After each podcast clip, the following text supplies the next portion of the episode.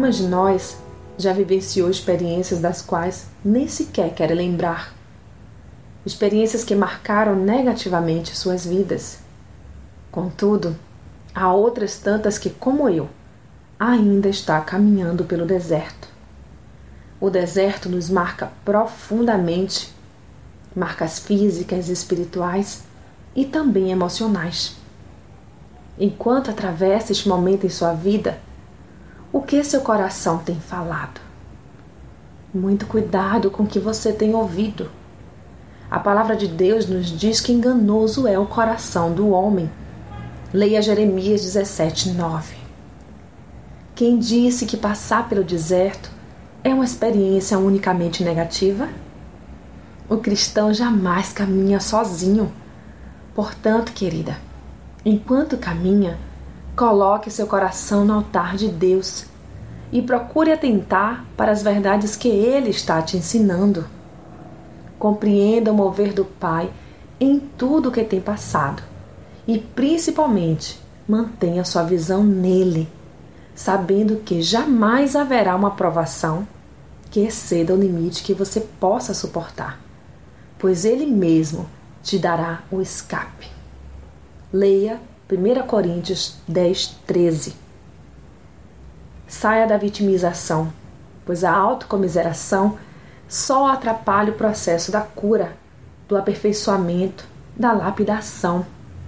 Portanto, Considere mover do Pai em seu coração e esteja atenta à voz que te diz hoje: não despreze o que tenho feito em sua vida, pois não é para mal, mas para seu próprio bem. E quando tudo acabar, você estará mais fortalecida e pronta para auxiliar outras tantas vidas que precisem ouvir de alguém que vivenciou o que elas estão vivenciando. Que Deus é Deus e que Sua palavra não depende de circunstâncias para se cumprir. Lembre-se de que, em nossa fraqueza, é que o poder de Deus se aperfeiçoa. Leia 2 Coríntios 12, 9. Portanto, que a graça dele te baste e que assim, em você, habite o poder de Cristo. Enquanto caminha, portanto, descanse suas emoções no amor e na misericórdia do Senhor e creia que Ele está atento a tudo que temos vivido, pois Ele mesmo tem nos sustentado. E esta é a razão pela qual não temos desfalecido.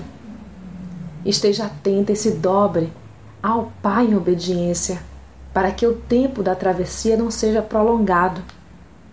Peça a Deus um coração grato e obediente e receba do Pai um coração pronto a cumprir todo o seu querer. Deus sabe do que precisamos e, ao seu tempo, liberará a vitória. Mas lembre-se de que nossa maior vitória é ter cumprido o propósito de Deus em nossa vida. Tire os olhos do enorme monte que está à sua frente e olhe para aquele que é maior que o monte e até do monte é Senhor. Volte-se às coisas do alto e do mais Deus cuidará.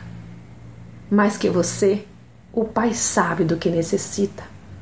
Apenas confie e marche com passos firmes, passos dos que caminham por fé e não por vista. Sou Sayonara Marques e minha página no Facebook é Despertada Mulher Sábia. Fique na paz de Deus.